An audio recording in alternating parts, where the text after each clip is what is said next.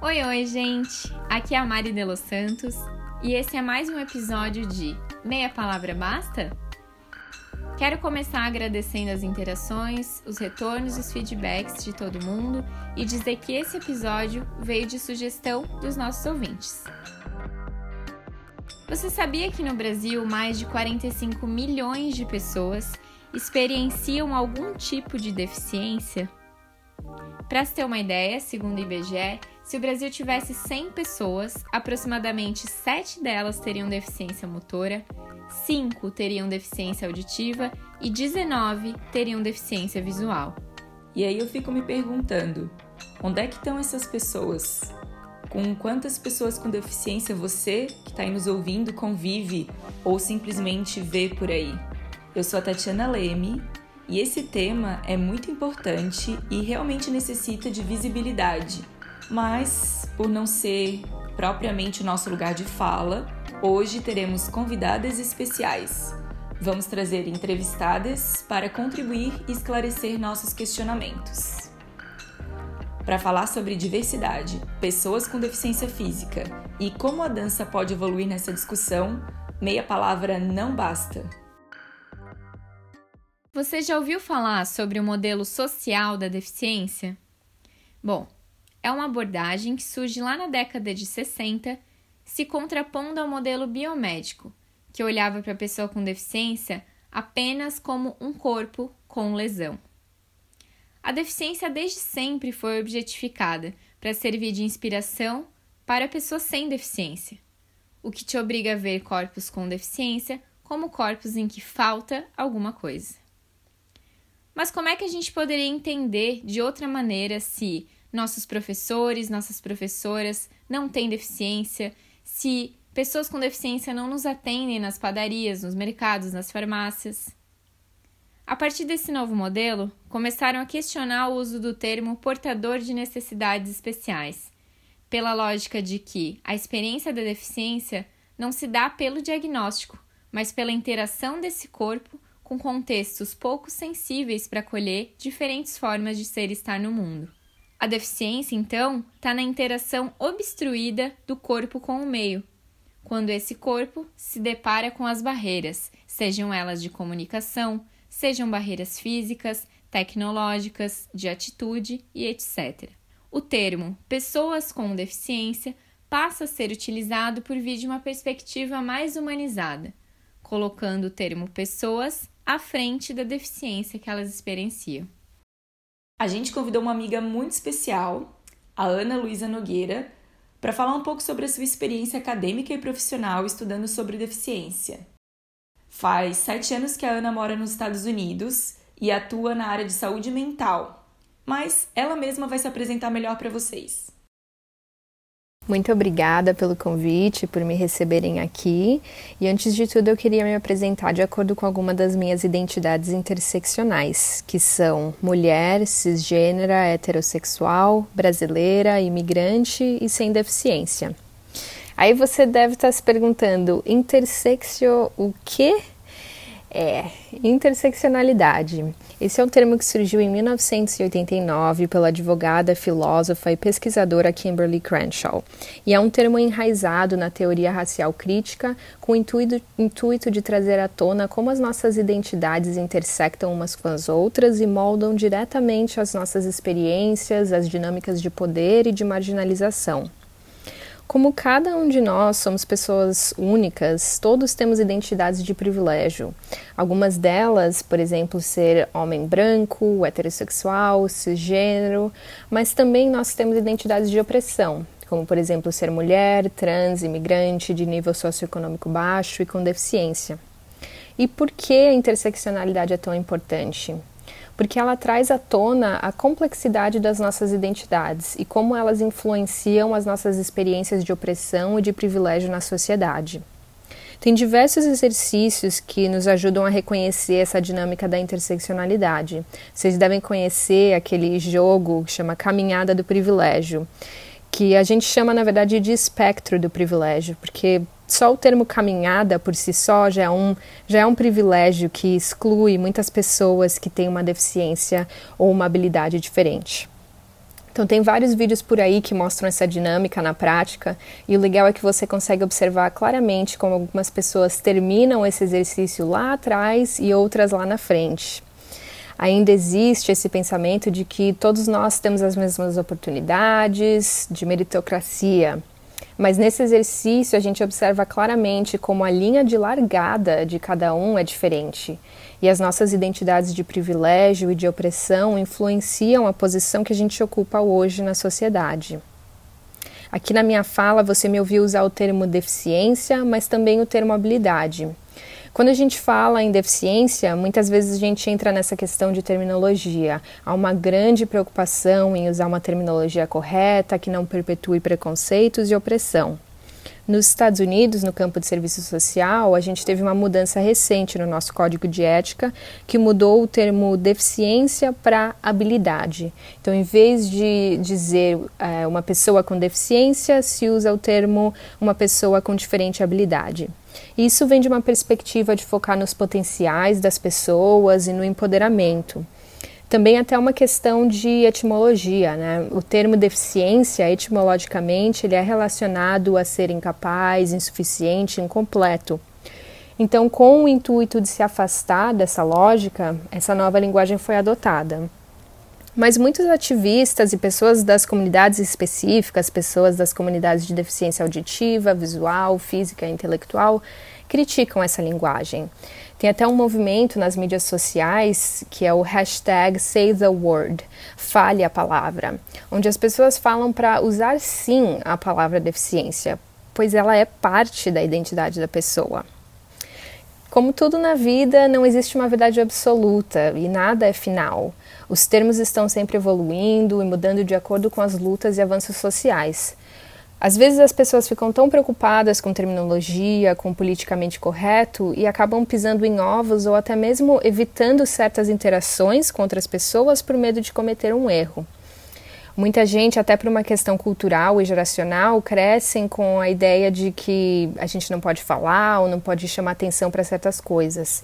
No caso de raça, por exemplo, que veio à tona recentemente, algumas pessoas ainda acreditam que é benéfico não ver cor ou que nós devemos ser daltônicos, porque somos todos iguais e a cor não importa mas isso totalmente apaga a realidade, as lutas e a identidade desses grupos.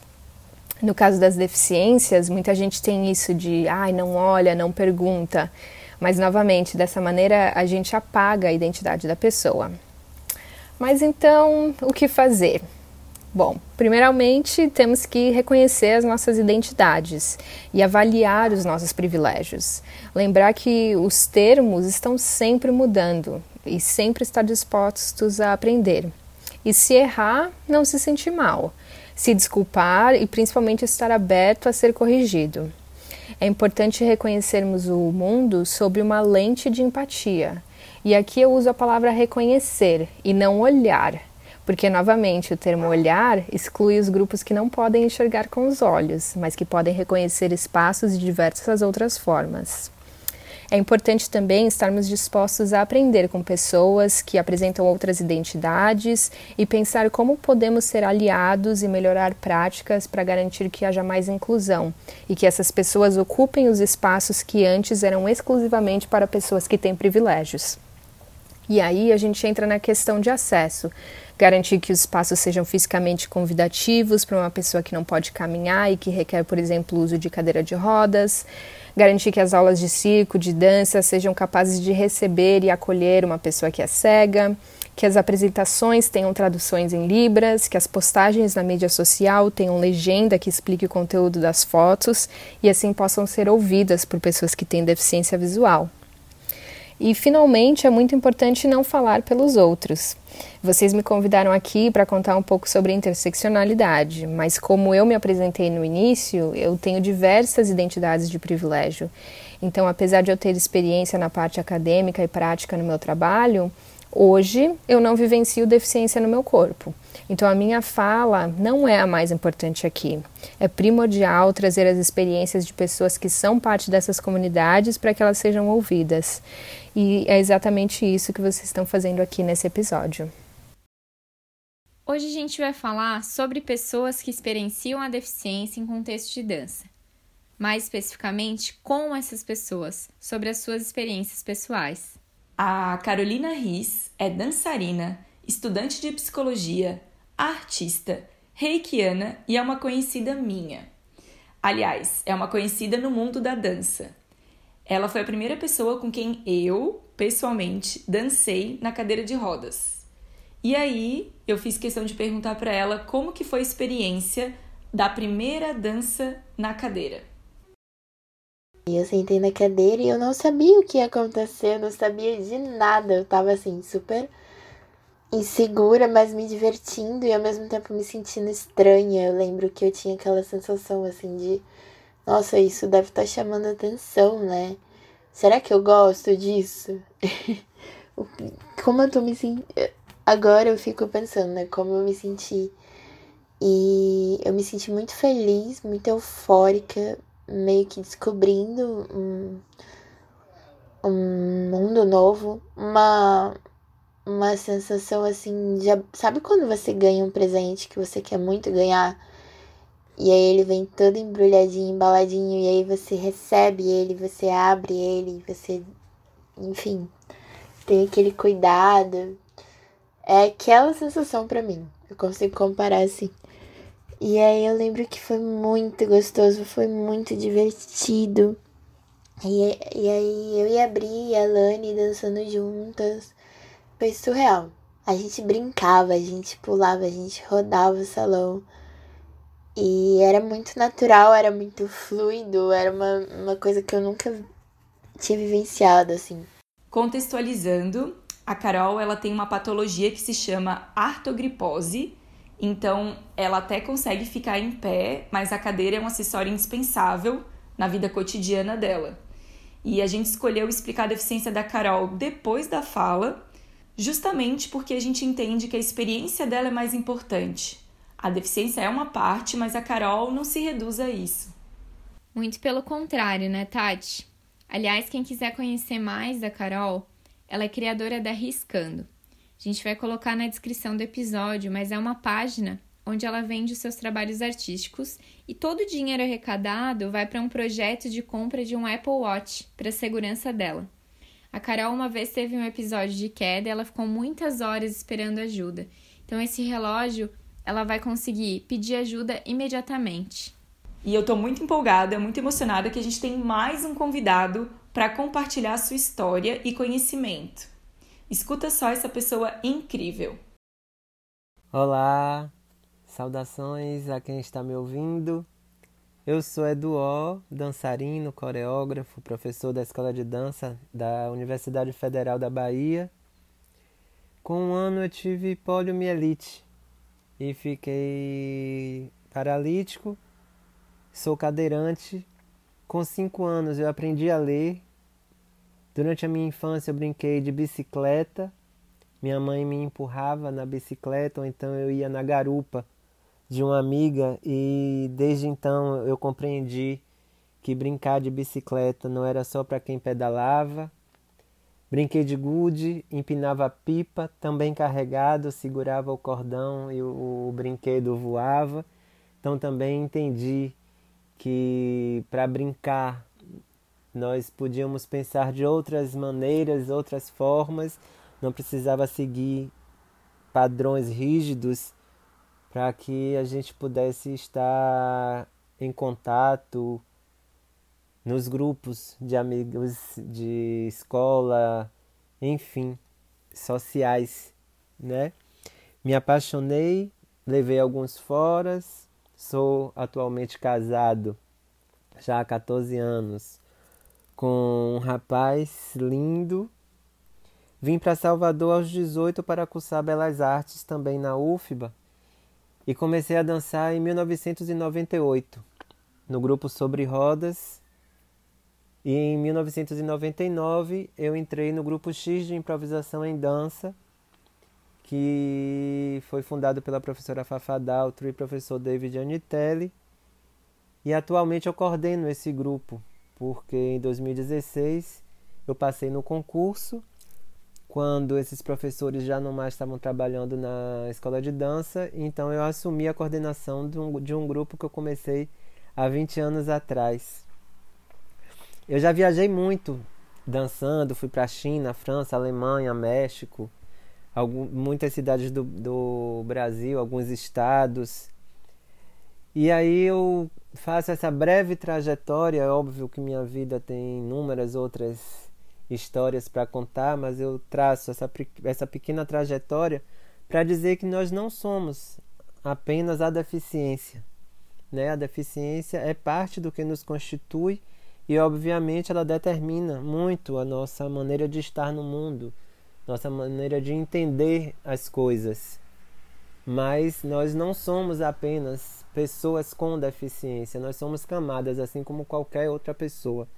Então acredito que a melhor maneira de nos abordar, de conversar, já é tirando essa nuvem, descortinando, descortinando essa ideia já estabelecida e prefixada de nos olhar apenas pelo viés da deficiência, mas entender que nós somos é, capazes, nós podemos falar e pensar sobre muitas outras coisas que não apenas sobre a deficiência. Gente, é muito incrível que a gente conheceu o Edu através do Instagram e agora ele está aqui super participando, compartilhando sua experiência, pessoinha maravilhosa. Existe um termo que ele vem estudando que é a bipedia compulsória e me chama muita atenção essa, esse termo. É um assunto que tem muitos atravessamentos, vários pontos importantes e inéditos para a gente discutir. E aí eu lembrei que esses dias eu ouvi um podcast sobre cultura do movimento, que trazia como o judô é uma prática de movimento rica, justamente por nos levar para o plano mais baixo, para mais próximo do chão. E a partir daí a gente tem que aprender a usar o nosso corpo nessa nova perspectiva. Lembra quando a gente falou lá no início sobre modelo social da deficiência? Então, o Edu traz um terceiro ponto, uma terceira teoria para olhar para esse assunto: a deficiência como construção social. Atualmente eu desenvolvo minha pesquisa no doutorado multi-institucional e multidisciplinar em difusão de conhecimento sobre a bipedia compulsória, que eu entendo como a organização sociocultural, política econômica de mundo que estabelece diferenciações entre o que é considerado normal, anormal, belo, feio, bom, ruim, na relação com a pessoa com deficiência.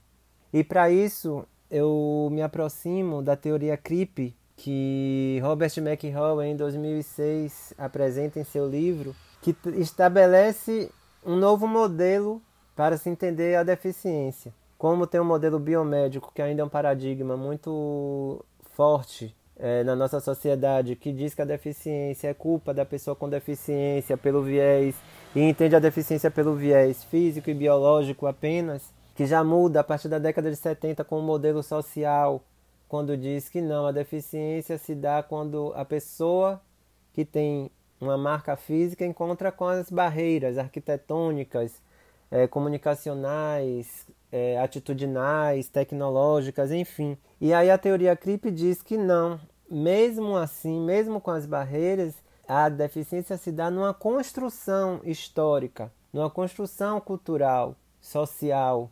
Porque se a gente for vendo dentro da história da humanidade, como também vai variando e vai mudando, se transformando esse entendimento do que é a deficiência, das pessoas com deficiência, o tratamento que se dá, é, as oportunidades que não temos ou que temos, ou que tivemos, enfim.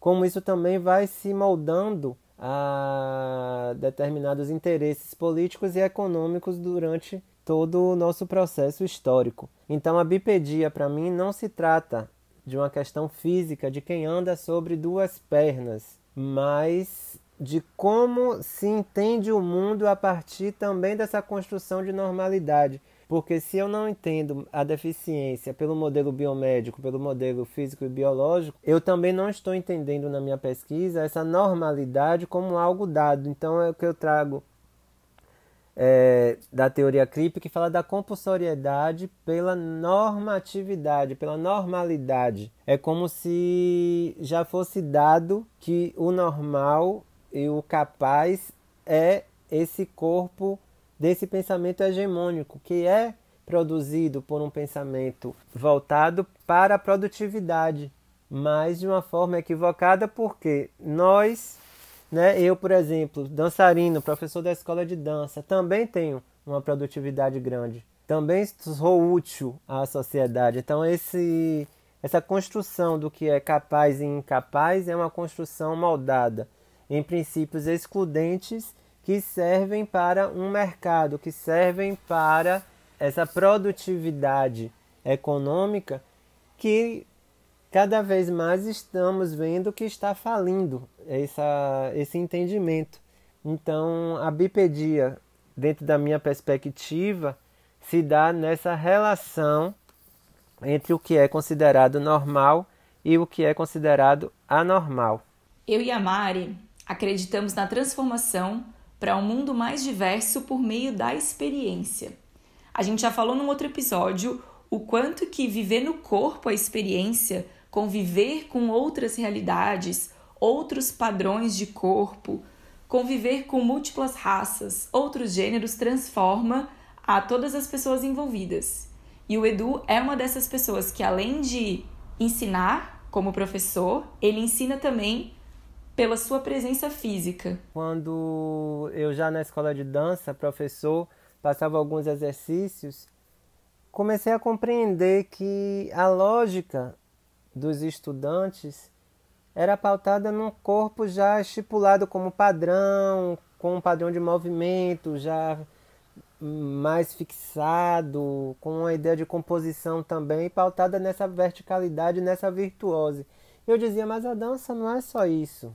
Inclusive não é mesmo, né? Na dança contemporânea existem várias vertentes e que essa verticalidade, essa virtuose já não é mais determinante dessa maneira. Mas ainda existe uma lógica que estrutura esse pensamento. E eu dizia, vocês bípedes me cansam, vocês bípedes me cansam, que era uma maneira de, na hora dos exercícios, chamar atenção para eles irem para níveis, é, no, o nível médio, o nível baixo, pensar em outras formas de composição e outros tipos de movimento, escolhas de movimento, que não fosse uma repetição também de um padrão já já pré-estabelecido.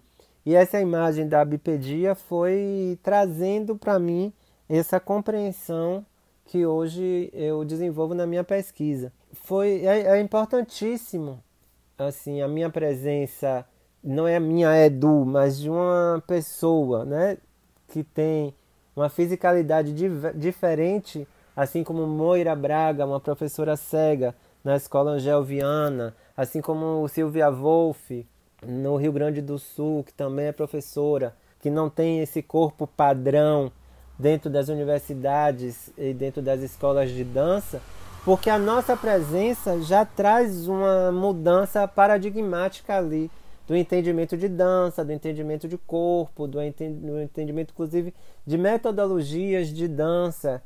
E isso reverbera no, no mundo, né? De entendimentos de mundo. E você? que está aí nos escutando. Como você olha para as pessoas com deficiência? Indo mais além, como você percebe as questões de inclusão?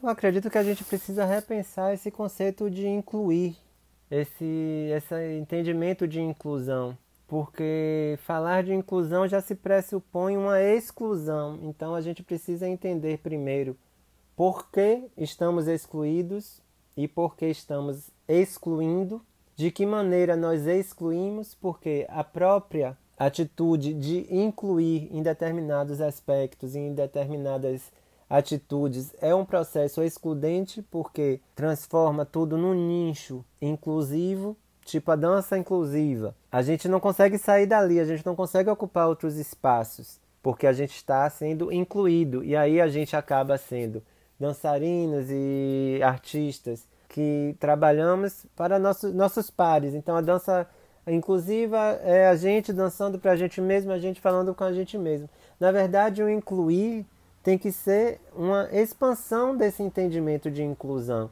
É a gente entender que as pessoas precisam estar no mundo, precisam estar ocupando todos os espaços. É, as pessoas com deficiência precisam estar nos espaços de curadoria, nos espaços de decisão, na política, nas escolas, não só de uma forma hierárquica, ó, oh, os bípedes, vamos ajudar as pessoas com deficiência, mas também se colocar, os bípedes se colocarem num lugar é, de um pensamento que não se coloque hierarquicamente superior que está ajudando o outro.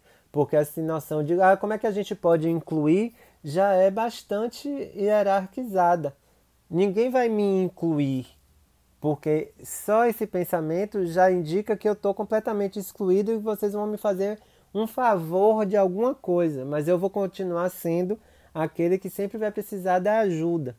Então, a gente precisa romper. Para mim, o incluir é romper com essa ideia de inclusão nos moldes que a inclusão foi tomando e entender que a gente precisa estar nos espaços e para isso precisa todo mundo batalhar pela acessibilidade, acessibilidade plena mesmo, na questão da mobilidade urbana, na questão do acesso à educação, do acesso à cultura, o mercado de trabalho se abrir para a gente, as violências que a gente sofre no dia a dia, no cotidiano. Então é uma luta diária que não é só para quem tem deficiência ou para quem convive com pessoas com deficiência, mas a sociedade precisa se entender responsável por essas exclusões e essas violências cada um, e a sociedade, quando eu falo, também parece que é um, um monstro grande, né? A sociedade somos nós, então é cada um, é cada pessoa que está ouvindo, cada pessoa que está ao nosso lado é a sociedade, eu sou a sociedade.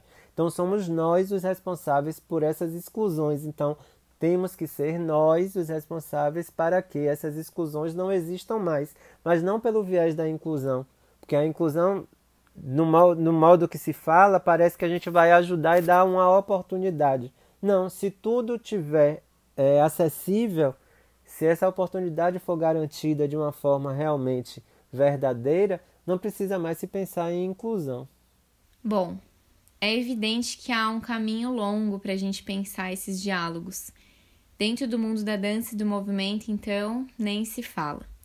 Mas a gente está muito feliz de poder abrir esse espaço para a gente trocar possibilidades.